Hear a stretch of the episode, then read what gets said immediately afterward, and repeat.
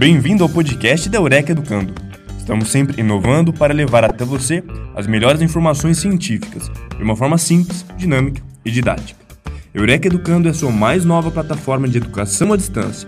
E fique agora com o tema de hoje.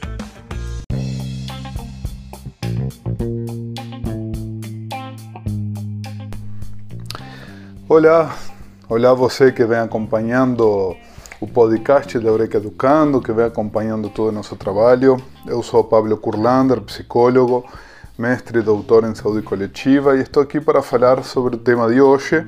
Vamos falar um pouco sobre um tema bastante controverso, bastante cotidiano, nem muito falado, no meio das comunidades terapêuticas e no meio de tudo que trata da recuperação da dependência química, embora também algo que está presente em muitos outros contextos, que é o defeito de caráter. E como vocês podem ver no nome desse podcast, vamos começar já com uma afirmação de que defeito de caráter não existe, não é é um conceito que pode ser considerado válido, nem muito menos terapêutico. Mas como assim? De onde sai então esse tal de defeito de caráter que é tão falado, que é tão cotidianamente falado, muitas vezes nos lugares de tratamento? Tem muitos lugares que inclusive acabam focando todo o seu processo terapêutico nesse conceito de, de eliminar defeitos de caráter, de trabalhar defeitos de caráter, embora ninguém saiba explicar exatamente o que significa isso. E para poder explicar um pouco melhor esse tema controverso, vamos nos remeter à origem. Né? Alguns de vocês que conhecem um pouco mais profundamente o programa dos 12 passos devem estar se perguntando, né? mas no sexto passo está escrito né? que nos prontificamos inteiramente a deixar que Deus remova todos esses defeitos de caráter, né? Como que não existe, se isso está na literatura do programa?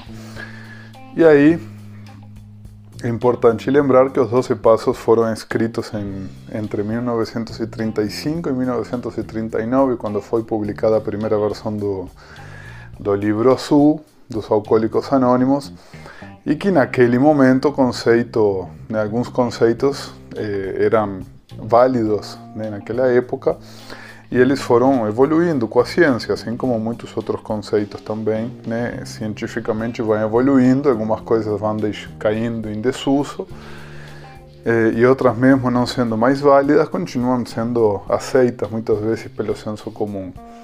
Eh, o conceito de defeito de caráter ele se remete ao século XVIII, aquilo que foi chamado de tratamento moral, né? um, um meio, né? uma, uma forma de tratamento desenvolvida principalmente eh, por um psiquiatra francês chamado Esquirol, né, e que foi desenvolvido no Hospital Salpêtrière junto com Pinel, que era o administrador do hospital.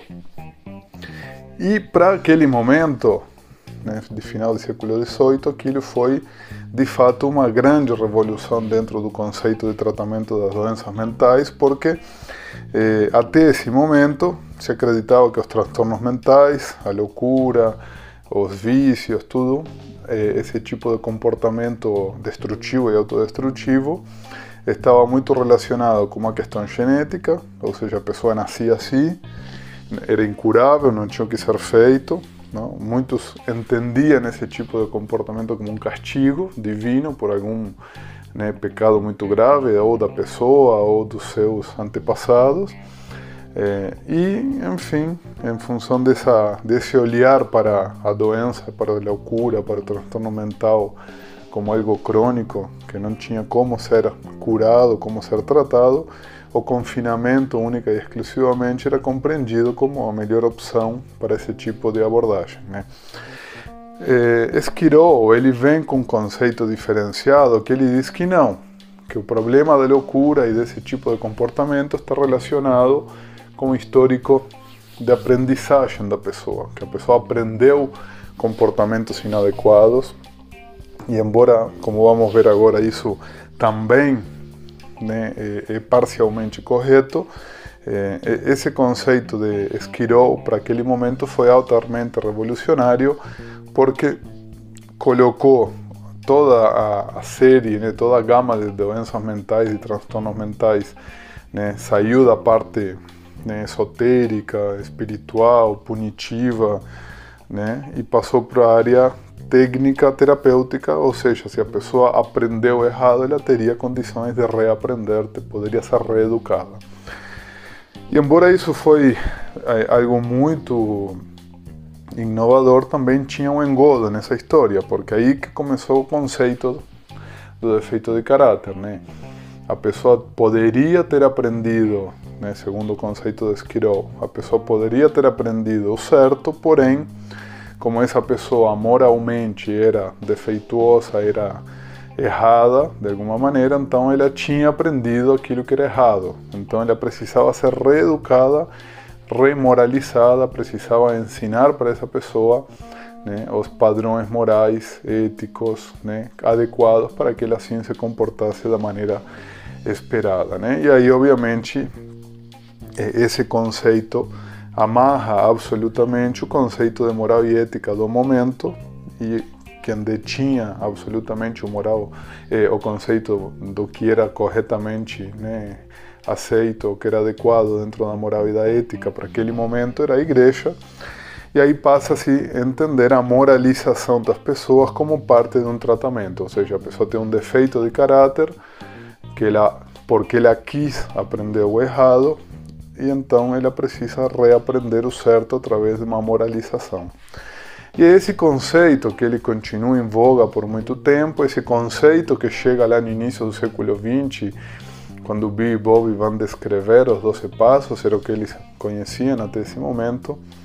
Porém, é um conceito que ele nos traz um grave problema dentro do que é o tratamento da dependência química, porque esse conceito errado de defeito de caráter ele pressupõe que a pessoa poderia muito bem ter aprendido certo, ou muito bem ter feito certo, mas ela escolhe fazer o errado. Ou seja, ele traz a ideia de que né, ter problemas, ter vícios, ter dependências, ter comportamentos que muitas vezes são autodestrutivos é única e exclusivamente uma questão de escolha, e não é. Está muito longe de ser uma questão de escolha, como vamos ver agora. Tá? Quando isso chega, então, na, já mais na atualidade, na segunda metade do século XX, com as novas ondas de, de terapias e de conceituação da psique humana como algo muito mais dinâmico, mais complexo do que apenas uma questão de escolha, nós começamos a nos deparar com que o ser humano, de fato, ele não tem muita escolha sobre muitas das coisas que ele faz. Ele é impelido muitas vezes por muitas forças né, psíquicas que ele nem controla, nem entende e nem imagina que existem muitas vezes. É, muito menos ele poderia fazer escolhas dessa magnitude que podem interferir na sua vida de forma permanente. Esse conceito de defeito de caráter nos traz essa ideia errada, né, de que ah, o fulano recaiu porque ele quer, o fulano foi embora porque ele quis. Se ele tivesse força de vontade, se ele tivesse o real desejo ele conseguiria, mas essa pessoa não tem vontade, por isso que ele acaba recaindo, ele acaba abandonando o tratamento, acaba né, voltando para aqueles velhos hábitos, para aquelas velhas amizades. Né? Mas estamos falando de algo que é muito mais complexo e muito mais concreto ao mesmo tempo, muito mais simples de entender. Estamos falando de habilidades, de treinos, de capacidades.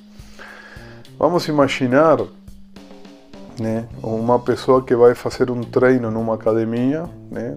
Se algum, muitos dos meus alunos dos cursos devem ter ouvido já esse exemplo, mas eu gosto dele porque é o que para mim retrata melhor, né? Essa conceituação do que que não é, de fato, né? Esse defeito de caráter.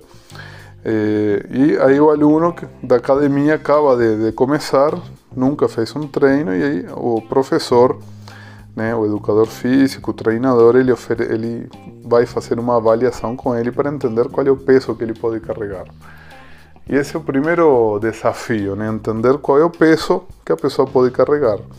Porque naquele momento inicial do treino, está muito longe de ser uma escolha a quantia de peso que a pessoa consegue carregar. Né? Essa, essa quantia de peso está muito mais relacionada à estrutura que a pessoa tem naquele momento do que qualquer outra coisa, muito menos a força de vontade. Se a pessoa, né, depois dessa avaliação física, percebe, né, o treinador percebe que o máximo que essa pessoa consegue levantar é 10, 15 quilos, por mais desejo, real vontade, força de vontade, fé, o que você queira que essa pessoa tenha, ele não vai levantar 100 quilos nunca naquele momento. Se ele tiver muita determinação, muita força de vontade, ele vai poder treinar e algum dia sim conseguir levantar esse peso maior. Mas naquele momento específico, tudo que essa pessoa consegue levantar é aquilo que ela consegue, independente da sua vontade. É, é o recurso que ela tem, são as condições que ela tem. Quando a gente leva isso para a vida diária, tem uma série de situações da nossa vida cotidiana que exigem recursos que a gente tenha para poder enfrentar. Desde a capacidade tão importante de aprender a lidar com as frustrações do dia a dia, com os não, com as esperas, com as decepções, com as traições, que exigem que a pessoa tenha né, um, um arcabouço, tenha um elemento interno, um recurso suficiente para dar conta disso né? que assim como 100 quilos da academia, algumas decepções, alguns sofrimentos, algumas perdas podem ser pesadas demais para algumas pessoas que não vão conseguir suportar aquilo. E não porque elas não queiram suportar, sino porque elas naquele momento não têm esse recurso. E aí entram dois problemas do conceito de defeito de caráter.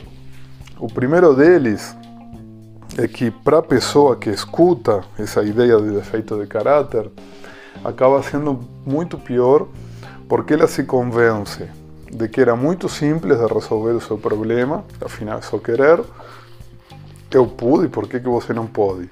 Às vezes naquela academia tem duas pessoas que entram no mesmo dia e uma delas sim consegue levantar os 100 quilos, porque ela vem de um histórico diferente, ela tem uma estrutura diferente.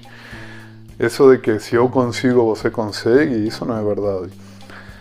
Pelo menos não em boa parte dos casos. Então, esse é o primeiro ponto do problema do defeito de caráter. Convence a pessoa de que era fácil e ela que é tão ruim, tão incompetente, tão incapaz, tão inútil, que ela não consegue, mesmo que seja algo tão simples como só querer.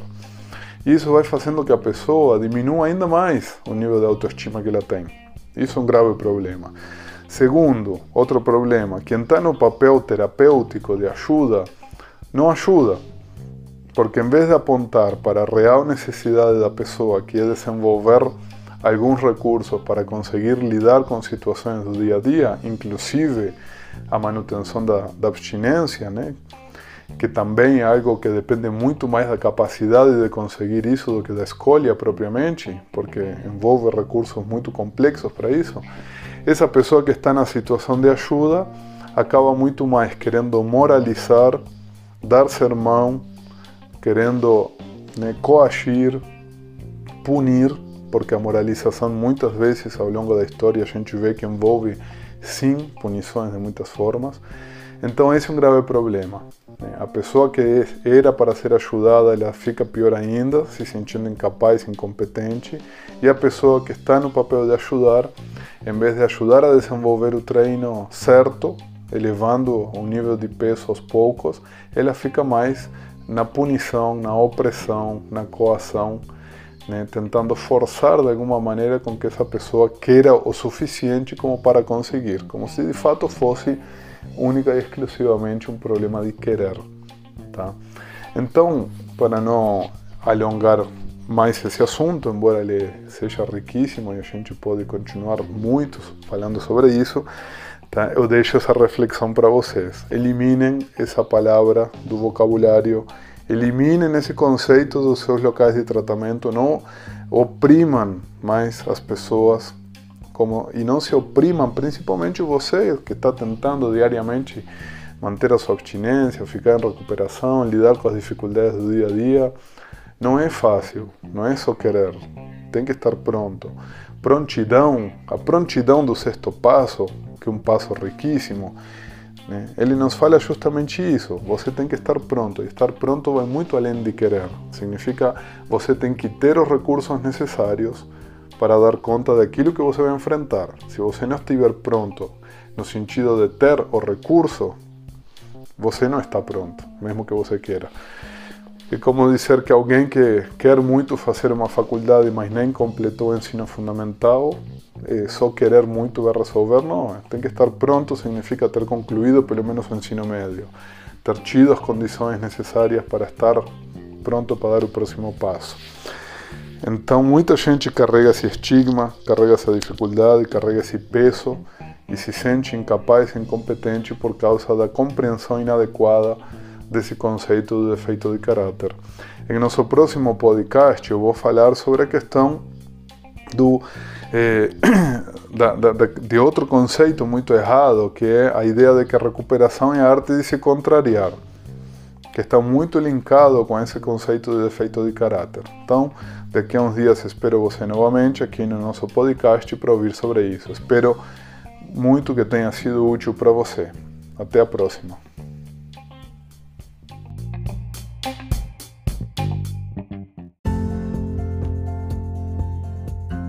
Esperamos que o assunto de hoje tenha sido de seu interesse.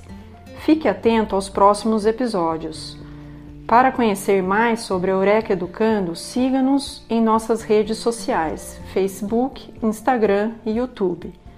Para conhecer nossos cursos, acesse o site ead.eurekaeducando.com.br. Eureka Educando, a sua mais nova plataforma de educação à distância.